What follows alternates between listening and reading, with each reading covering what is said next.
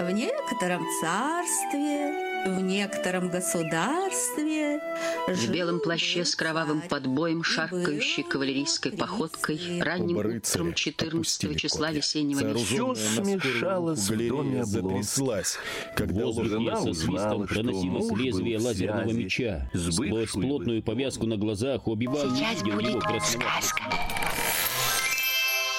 Сундук со сказками.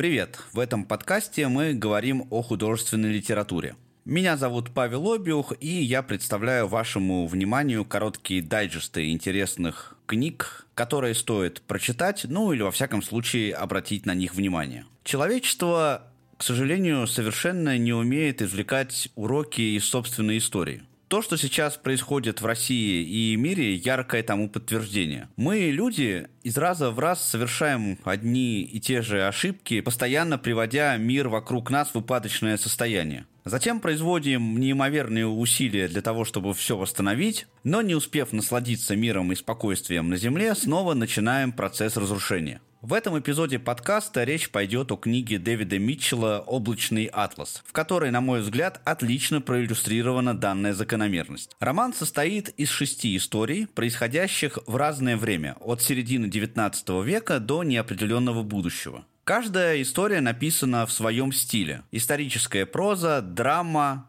детектив, юмористическая проза, научная фантастика и постапокалипсис и представляет собой отдельное произведение. Но существует связь между главными персонажами, прослеживающаяся от одной к другой. Сюжет пяти из этих историй прерывается посередине, чтобы затем продолжиться в обратном хронологическом порядке. Шестая история рассказана полностью от начала до конца. «Если ты моряк», — скинул большой палец наш капитан, — «позволь-ка нам посмотреть, как ты спустишь Брамсель с этой грот-мачты». При этих словах безбилетник сделался неуверенным и смущенным, и я почувствовал, как сумасшедшая ставка, которую я сделал на слово этого индейца, оборачивается против меня. Но Ауто всего лишь обнаружил подвох. «Сэр, это не грот-мачта, это бизань-мачта, да?» Капитан Малинё бесстрастно кивнул. «Тогда будь любезен спустить Брамсель с бизань-мачты». Аутуа стал проворно взбираться по мачте, и я начал надеяться, что не все еще потеряно. Только что поднявшееся солнце сияло низко над водой, заставляя нас щуриться. «Зарядите мое ружье и прицельтесь», — приказал капитан мистеру Бурхаву, как только безбилетник миновал гафель Спенкера. «Стрелять по моей команде». Услышав эти его слова, я стал протестовать со всей возможной энергией, упирая на то, что этот индеец получил священное благословение, но капитан Малинё велел мне заткнуться или плыть обратно на Чатэмы. Ни один американский капитан не стал бы никого, даже негра, истреблять вот таким гнусным образом. Аутуа достиг самого верхнего рея и пошел по нему с обезьяньей ловкостью, несмотря на сильное волнение моря. Глядя на то, как он распускает парус, один из самых просоленных на борту, суровый исландец, трезвый, обязательный и усердный парень, во всеуслышание высказал свое восхищение. «Этот темный такой же соленый, как я, да у него на ногах не ногти, а рыболовные крючки». Такова была моя благодарность, что я готов был целовать его сапоги. Вскоре Аутуа опустил парус, а это нелегкая операция даже для команды из четырех человек — Капитан Малинё проворчал что-то одобрительное и велел мистеру Бурхаву опустить ружье. «Ну, можете нассать на меня, если я заплачу безбилетнику хоть бы цент. Он будет отрабатывать свой проезд до Гавайев. Если не станет отлынивать от работы, то там и подпишет договор обычным образом». Вот что говорит сам 53-летний английский писатель о своем романе. Облако относится к постоянно меняющимся проявлениям атласа, который является неизменной человеческой природой, которая, в свою очередь, всегда остается и всегда будет оставаться таковой. Так что темой книги является жажда, с которой люди охотятся на отдельных лиц, группы на группы, народы на народы, племена на племена. Я просто взял эту тему и в некотором смысле переродил ее в другом контексте. Буквально все главные герои, за исключением одного, являются реинкарнацией одной и той же души в разных телах на протяжении всего романа. Это просто символ действительной универсальности человеческой природы. В своей книге Митчелл показывает, как из подлости, коварства, жадности может вырасти гибель целой цивилизации. Возрождение тоже аллегорично описано в книге через возвращение к прерванным сюжетам. С другой стороны, показана также и безысходность, поскольку стремление к превосходству одного человека над другим на личном уровне запускает цепочку, рано или поздно приводящую к глобальным негативным последствиям. Мой ответ потонул в вопле племенного горя. Англия сравняла счет. И в этот самый момент, вот чтоб мне провалиться в дверь, просунулся Уизерс. Гестаповские его глазки остановились на нас. Нет, радостным он не был. Рядом с ним появился Джон Сгочкис, увидел нас, и уж вот он-то был по-настоящему рад. Он вынул мобильный телефон, чтобы призвать своих ангелов мщения. В отряде их состоял еще какой-то неотесанный детина в промасленном комбинезоне, но, похоже, сестра Нокс убедила Джонса Гочкиса воздержаться от вызова полиции. Мне никогда не доведется узнать, кем был этот промасленный детина. Однако я сразу же понял — игра окончена. Впереди простиралась отравленная лекарствами полужизнь из ограничений и предписаний. Мистер Микс поднялся на ноги, чтобы идти с нашим тюремщиком. Он издал библейский рев. Телезрители оборвали свои разговоры, расплескали содержимое стаканов и воззрились. Даже Уизерс оцепенел. Восьмидесятилетний старик вскочил на стойку, словно Астер в лучшую свою пору, и провевел сос, адресованный Вселенскому братству. «Иль нет истинных шотландцев в этом доме?» «Целое предложение!» Эрни, Вероника и я оторопели, словно кефали. Высокая драма. Никто не шелохнулся. Иссохшим, как у скелета, пальцем мистер Микс указал на Уизерса и речитативом произнес это древнее проклятие. «Эти вот английские хмыри попирают мои богом данные права.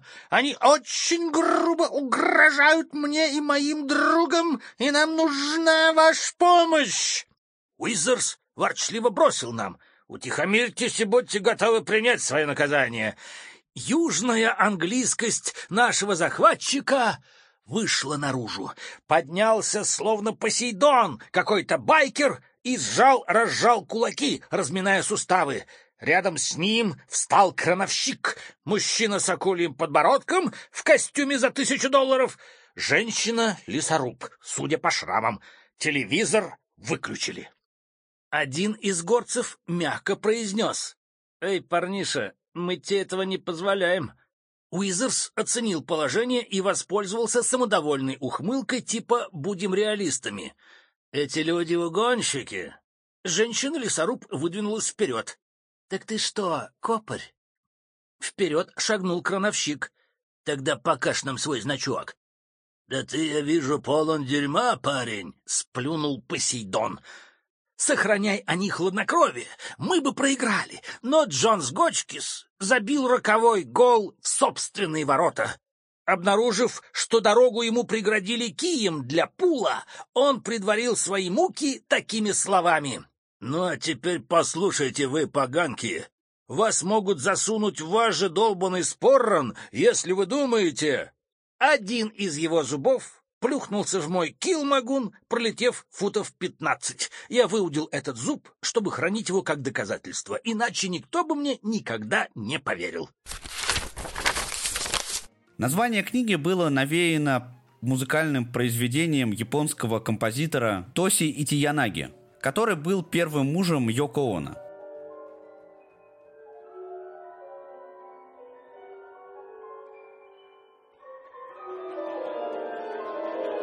В сюжете романа тоже присутствует музыкальное произведение с таким названием. Это секстет, написанный главным героем второй истории, композитором Робертом Фробишером. Роман был экранизирован в 2012 году режиссерами Томом Тыквером и то ли братьями, то ли все же сестрами Вачовски. Сам Дэвид Митчелл очень положительно отзывался о фильме. Мне он не понравился тем, что истории рассказаны не последовательно, как в романе, а перемешаны. Весь фильм как бы состоит из коротких сюжетов продолжительностью по 2-3 минуты, напоминающих мозаику. На мой взгляд, такая подача немного усложнила концепцию и, как следствие, восприятие. С другой стороны, очень интересное режиссерское решение, что одни и те же актеры во всех историях играют разных персонажей. В темноте скользнуло белое лезвие, чудесный движущийся нож, который придавал форму душной пустоте я различила узкую кладовку, забитую стульями, пластиковыми растениями, куртками, веерами, шляпами, выгоревшим солнцем, множеством зонтов. Увидела лицо Юны, свои руки. Сердце мое часто билось. «Что это за нож?» — спросила я. «Всего лишь свет, фонарь», — ответила Юна. Я спросила, «А что, свет живой?» Юна ответила, «Свет и есть жизнь».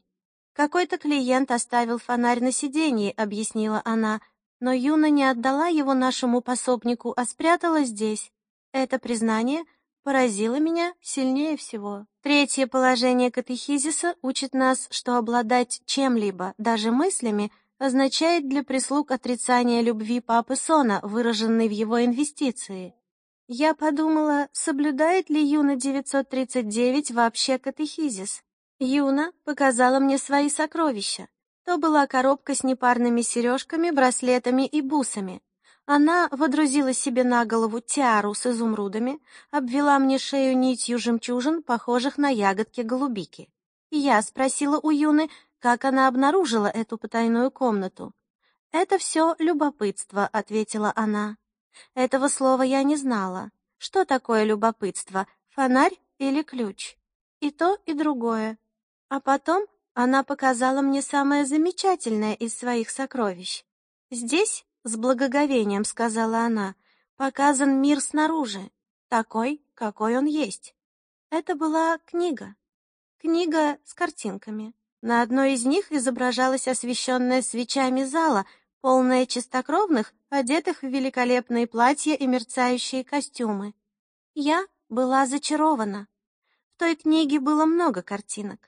Вы должны представить себе, с каким священным ужасом смотрели мы на чумазую прислугу, ухаживающую за тремя уродливыми сестрами, на белую ведьму, осыпающую ее звездами и превращающую заморашку в даму, похожую на миссис Ли, на статного чистокровного, мечом прорубающего себе путь через лес, на семерых фабрикантов-недомерков, идущих во след сияющей деве с причудливыми ножами в руках, на дом, выстроенный из леденцов, на морского конька, расчесывающего волосы русалки, на замки, зеркала, драконов. Конечно, большинство из этих предметов мы тогда не могли идентифицировать.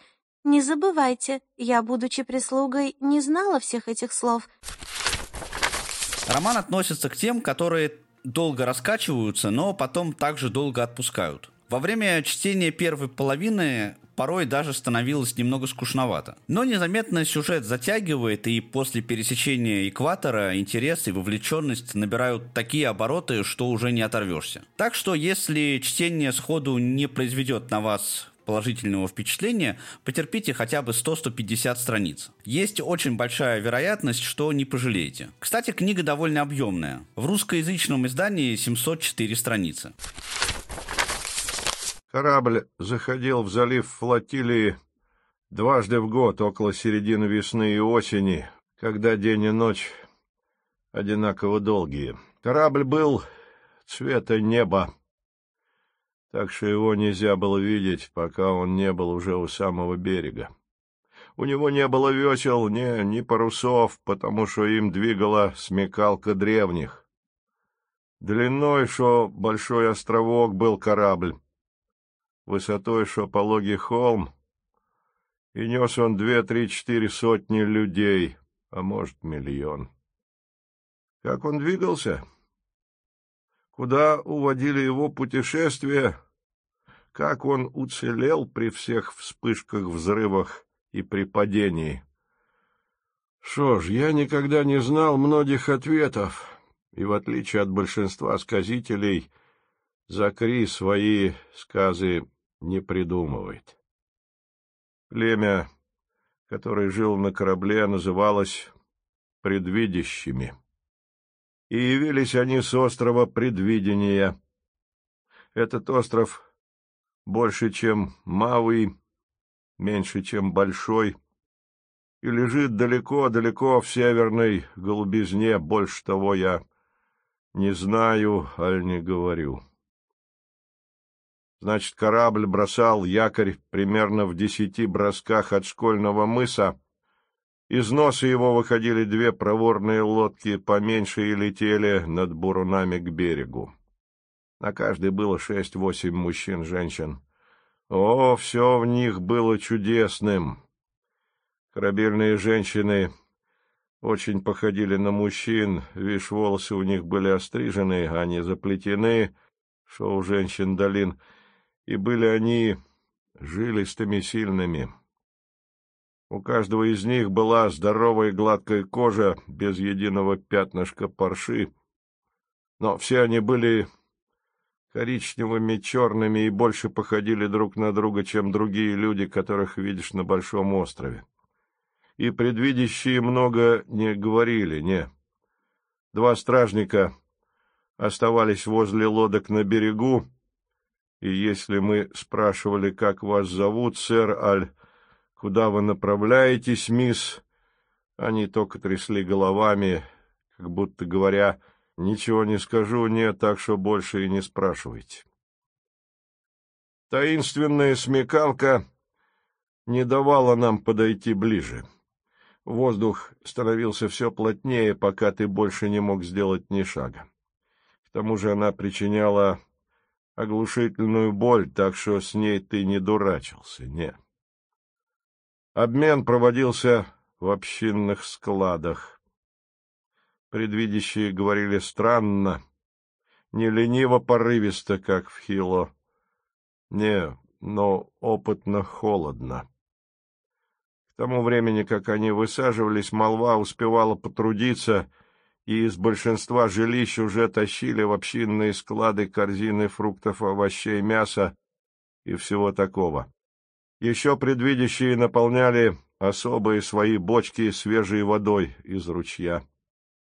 В ответ они предлагали железные изделия, которые были лучше всех, что делались на Большом острове.